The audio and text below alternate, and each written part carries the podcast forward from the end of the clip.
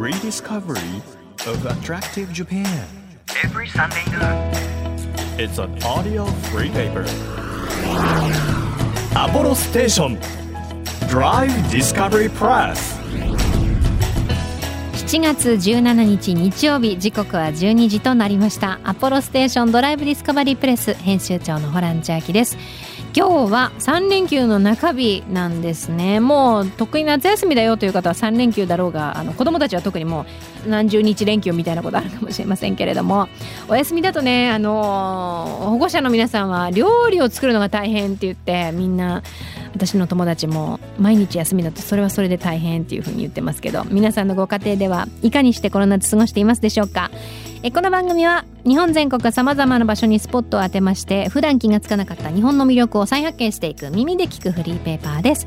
皆さんにとって身近な地域からお気に入りの場所そして一度は行ってみたい土地まで毎回さまざまな特派員の方に来ていただいて魅力的なローカル情報をお届けしていきます。今週は先週に引き続き新日本三大夜景そして夜景百選事務局代表の縄手正人さんに来ていただきます。夜景。いや本当にねいろんな夜景があるんだなっていうふうに思いましたので今回はよりね日本全国いろんな夜景をお届けできればというふうに思います。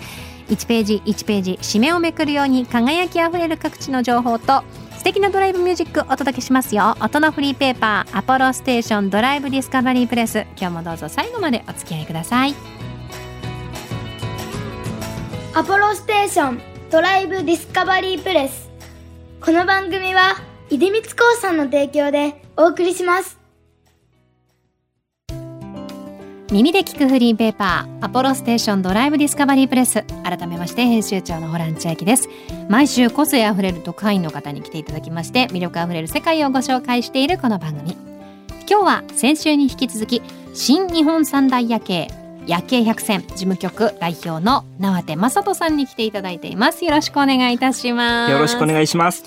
縄手さん本当にたくさんの肩書きをお持ちでらして今ご紹介した、えー以外にもですね日本最大の夜景ファンサークル夜景クラブの代表でもあるということでさらに夜景フォトグラファーもう夜景にまつわることはもう何でもいけるぞっていう感じなわけですね。そうですね。大体抑えてます。大体抑えてます。あのデートでなんだろうドライブデートとかで夜景見に行きたいんだよなと思っている方におすすめのその夜景の選び方とかデートだからこそこう向いてるチェックポイントみたいなのあるんですか？そうですね。あのー車から見えるはい夜景スポットというのが一番デート向きなんですよ。あそうなんですか？はい。うんうん。何かというと夜景ってあバーカウンターがあるところでこうお話ししているような感覚になれるんです。はい。これ何かというとバーカウンターって暗いじゃないですか。うん。で横並びに座ってるので目線が合わない。はい。そうすると本音で話しやすいんですよね。へえそうなんですね。はい。ですので夜景も同じなんですよね。うんうん暗い場所で横並びで見ているものは夜景と。うんうん。でそれがですね車の中だったらもうそのまんまなんですよ。横並びフロントガラス越しに夜景。ああ誰かに邪魔されることもないし。そうです。大事な話の途中であのお飲み物何にされますかと聞かれることもないですしし好きな音楽もかけられますし好きな飲み物を持っていけると。自分だけの空間をこうこうある意味公共の場に作り出すことができるっていうことですね。そういうことですへえ、あそうなんだ。はい。ですのでそういうあの車から見える夜景スポットって全国どこも大人気なんですよ。はあもうもう見つかっちゃってるんですね。そうなんです。なのでこれで一つ面白いのがあってですね、はい。札幌に、えー、幌見峠駐車場というのがあるんですよ。幌見峠駐車場調はいべましょう。幌見峠あもうありました？ありますね。で幌見峠駐車場っていうのは、はいあさはい。はい、札幌市内から車で20分ぐらいのところなんですけれども、ちょうど今の時期ラベンダーが美しくてそう今もね写真あの夜景じゃない写真をねあの見せていただいてるんですけど手前のラベンダー綺麗ですね。そうなんですよ。これ駐車場から見られるんですか？駐車場からラベンダーが見える。ええでその奥に札幌市内の景色が見えてるんですね。はい、うんこれだけでも素敵じゃないですか。ですよねうん、これ日中に見せてくれたら、あいやすごいこんな綺麗なラベンダー畑とあのその間にね広がる緑と空の青さとすごいもう忘れられない三色だねとかって私は言っちゃいそう。本当ですか？いやわからないです言うかもしれない。言うかもしれない。うん、で、はいでこれが夜になると夜景専用駐車場に変わるんですよ有料の。だ。はい。へえだってこうなんだろう朝例えば昼間に行ってたら「え待って待って朝も行った、ね、同じとこ連れてって、ね、どういうこと?」ってなるじゃないですか、はい。そしたら夜になったら全く違う表情なんですそうねなんですよ。えこれはねポイント高いですね。ですよね。ね全国でも多分ここだけなんですよね。夜は夜景専用駐車場になっているっていうところは。そうなんだ、うもうじゃあ夜景を見に来てる人たちだけがあの止めてくださいそうです。じゃあもう右も左も幸せなカップルだらけというふうに思ってよろしいですか？まあそういうことですね。あそういうことですね。えー京都の鴨川みたいな感じですよ。なるほどね。あの昇進中の方はもしかしたら行かない方がいいかもしれないです。えー、素敵。こういう朝と晩であの違う表情があるところもあるんだ。そうです。しかもラベンダーが今こうあの時期っていうふうにおっしゃってたのでこれはある意味こう夏というか春から夏にかけての初夏の時期じゃないと見られないっていうことですか北海道だとままだそんなに暑くないですもんね。そうですね。あのーまあラベンダーは7月中しか見れないんですけれ7ど月中なんだ、はい。あーなるほ1ヶどなるほど。月だけです。じゃあはい。冬に来ても見られないそうですね。冬はそもそも雪で登れないですね。なあへえそうか。北海道ですもんね。北海道ですもん。そっか。どうしてもこう夜景って冬が綺麗だと思ってるからでその綺麗な冬に来ても見られない。うはい。わこれは超プライスレスいいですね。いいでしょ？持ってますね。それはもうたくさん見てきてますから。え今まで見た中でこれ最もグッときたなっていう夜景どれになりますか？ぐっときた夜景ですか。はい忘れられないというかもうこれは本当に人生で、うん。あのもしあの夜景を見納めするとしたらこれを見に行きたいっていう。そうですね。日本であれば、はい鎌房山っていうところが、はいそこですかね。鎌房山？あ、鎌伏山。鎌伏山、はい。日本で言うと、鎌伏山というところが、はいもう一度行きたいなと思うところで、はいこれどこかというと、青森県なんですよね。うんうん青森はい、はいのむつ市にあるんですけれども、うん青森市内から車で2時間ぐらいさらに北上したところにあるんですよ。はいはい。で、え近くに恐山がある場所なんですけれど、霊おーはいはい山ですね。うんうんはい。で、ここから、えー夜景を見下ろすと、アゲハチョウが飛んでるような姿に見えません？あこ横向いてます？そうです。あー見えるあのねなんて言うんでしょうアゲハチョウをこう正面というか背から見てるのではなくて右？そうです。そうです。右から見てるうん感じ、あわかりますへはい。えですので綺麗ですねはい。ここは夜のアゲハチョウと呼ばれてるんです。へえそうなんですかはい。はあなんかあのねそのなんて言うんでしょう光がこう照ってる範囲っていうのはそんなに多分広くないんですよでその広くないからこそ周りのこう闇がアゲハチョウをこう浮き上がらせてる感じがありますよね説明前ですね。あ嬉しい嬉しい 本当そういう感じじゃないですか、はい。なんかそういう感じなんですよ。おーだからどこまでも広がる光も素敵だけどどこまでもあるわけじゃないからこそ見られるものもあるんですね。そうなんですよね。はい。一つだけちょっと注意点がありはい、まして、注意点。ここに登る山道が土砂崩れになって今通れないんですね。はい。ただ8月中旬ぐらいに復旧するみたいですので、うん行かれる場合にはちょっと事前に確認してから行ってください。わかりました。8月中旬をめどに、はい。あのーい行こうかなと思ったらじゃあ問い合わせなど、そうですね。インターネットでね検索していただいて、そうなんだ。あとはなんだろう日本ならではだなこれちょっと変わった夜景だなっていうのはあります？それはもう日本ならではと言ったら浸かるやつじゃないですか。浸かるやつですか？浸かるやつですよ浸。かりながら見られるんですか？見？られるんですよ。ええこれはほったらかし温泉っていう場所ご存知です？聞いたことあります？きなんかあの名前だけ聞いたことあるかもしれないです。はい、これ甲府から車で20分ぐらいのところにあるんですけれども、2 3 0年ぐらい前からあの徐々に徐々に人気になってきた温泉で、湯船に浸かったまま甲府盆地の夜景が見えるんですね。うんうん。で同じく富士山もまだ見えると。はい。で何がすごいかというと夜景の見える露天風呂ってよく聞くじゃないですか。あそんなに聞かない？あ ごめんなさい私は大体あの山奥に行ってなんかあのもうなんていうんですか都会的なものを見ないとこに行きたいって思っちゃうか ならそうだから今は私は知らないだけだと思います。よくね、うんあのー夜景が見えるお風呂ってあるんですけれども、ねはい。ただそういうところって、まあ、当たり前ですけれどもスタンドアップしないと見れないんですよ。ほうほうほう塀があるんですよ。あ確かに見えないように見えないように見えないようにはい、はい。でもこれ山の上にあるので塀がない並列なんですよ。必要ないんだ、はい。はそうすると湯船に浸かったままの状態で夜景が見えるっていうのはこれが実はあんまりないんですよ。あのインフィニティプールのあの温泉版ですね。そうです。でその先にあのう海があるんじゃなくて夜景が広がってるそういうことです。あこれはロマンチックこれもなんかすごいなあいいですねいいでしょ？う。うんこれはちなみにあのお女湯男湯みたいなのはわ両方ともあ、分かれてます。分かれてますご安心ください。あじゃあ一緒には見られないんですね そんなのは想像の中だけでやってくださいっていうごめんなさいえーこれはうん山の稜線も見えつつ盆地が見えつつだからこうなってるのか？あの高低差というかそうですね。うんうんあの私の写真大体同じ時間帯に実は撮っているんですよね。はいはいトワイライトタイムという時間帯が。そう真っ暗じゃないんですよそうなんですよ。はいはい。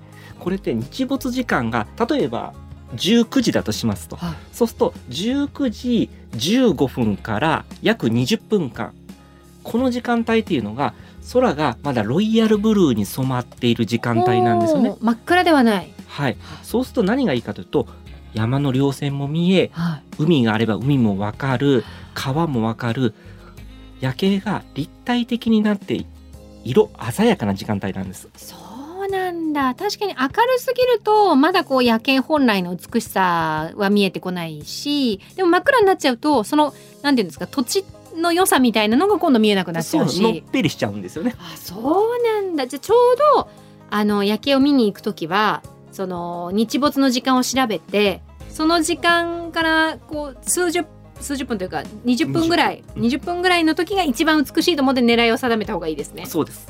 へえいや面白い。これはいいです。他にも何かありますか？そうですね。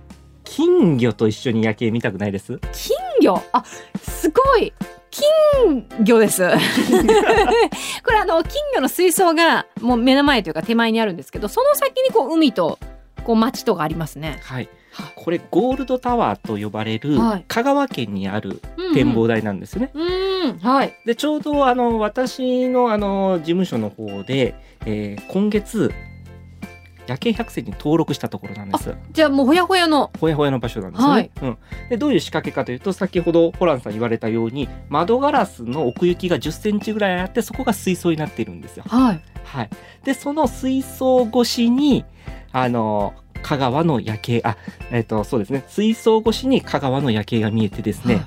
さらにその奥にですね実は瀬戸大橋があるんですよ。おーはいはい。で瀬戸大橋は毎週土曜日ライトアップしているので金魚夜景瀬戸大橋のライトアップ。わあ三重になってるんですね。それ今は日中の日中ですよねこれね、はい。日中の写真なので空をね金魚が泳いでるみたいに見える。そうなんですよね。うん、これが夜になると、こういう形になってきまあちょっと金魚今映ってないですけど、ここに金魚が泳ぐみたいな感じ。ですはあ、そうなんだ、金魚、夜景、瀬戸大橋と。はい。でも土曜日に行かないと瀬戸大橋はライトアップされてないってことですよね。そうですね。まあ土曜日以外にもお盆とかはやってるんですけども、はい。その辺はちょっと公式サイトで調べてから行かれた方がいいですね。なるほど、毎日じゃないってことですね。毎日じゃないです。わ、これはなんか金魚越しの夜景っていうのはなんか聞いたことなかったな。はい。多分世界でもここだけじゃないですかね。へえ。ですね。これは確かになんか日本っぽい発想というか。うん美しい。なんかあのー最後にもうお時間になってきてしまいましたのでこれを聞いてる方々にあの夜景の楽しみ方みたいなのをあの最後にメッセージで伺ってもいいですか？そうですね。あのー日本中どこでも夜景が見えるので気軽に楽しんでほしいと思っているんですよ。はいはい。あの日本って山が多くてその山のすぐ近くに町があるのでどこからでも夜景が見えるんですよね。はいはい。神戸や大阪に行かなくても例えば田舎のあそこでもは夜景が見えてですね町の規模に夜景の美しさ比例しないんですよね。うん。はい、港があったりとか川があることによって夜景のデザイン性が変わってくるので、はい。はい、ですので気軽に天気が良ければ夜景を楽しんでいただいて思い出をそこに残していただきたいなと。いいですね。ありがとうございます。もう本当に歩いても行けるとこもあるでしょうしドライブでね行けるところもあるでしょうし、皆さんぜひあのお近くの夜景改めてこう美しさみたいなものを再確認していただければなというふうに思います、えー、2週間にわたって新日本三大夜景夜景百選事務局代表の縄手正人さんにお話を伺いました。どうもありがとうございました。ありがとうございました東京 FM をキーステーションに JFN 全国38局ネットでお届けしていますアポロステーションドライブディスカバリープレス。お送りしたのは奇妙麗太郎でたまらない予感でした。日本全国の魅力を再発見していこうということで皆さんの街のですねいい場所情報それからお気に入り情報などを受け付けているんですけれども今月は皆さんにとってのパワースポット元気が出る場所ということでメッセージいいています。千葉県の奈良美さん43歳の方です。こんにちは。え千葉県長生郡長南町にある長福樹寺がパワースポットです。もうここまでで本当あのなんていうのあの早口言葉みたい。あこちらのお寺にゾウさんの石像が立っていてなでなですると金運がアップするとか私もパワーチャージしたくなったらドライブがてらに重複十字に向かい充電してきます。ということで写真いいてるんですけどあのなんて言うんだろう。イメージで言うと狛犬が象になってるみたいなことかな。あのイメージね。神社があお寺か。お寺があってそのお寺のこうちょうど正面の入り口のところからこう左右に大きな像の石像があるんですけどこれをなでなでするんですね？確かになんか金運上げたいなっていつだって思うもんね。ありがとうございます奈良美さん。私見たことないこの像の石像があるお寺。えー、そして大阪府のつーちゃんさんからもいただきました、えー、我が町片野市は七夕や星の伝説がありますということで星田妙見宮パワースポットだそうです。ここに星が降ってきて、え頂上には織姫石。いうんですかね。織姫の石のご神体があるそうなんです。すごいパワースポットでご利益ありますよということなんですが皆さんやっぱり神社とかお寺がパワースポットになっているようなんです。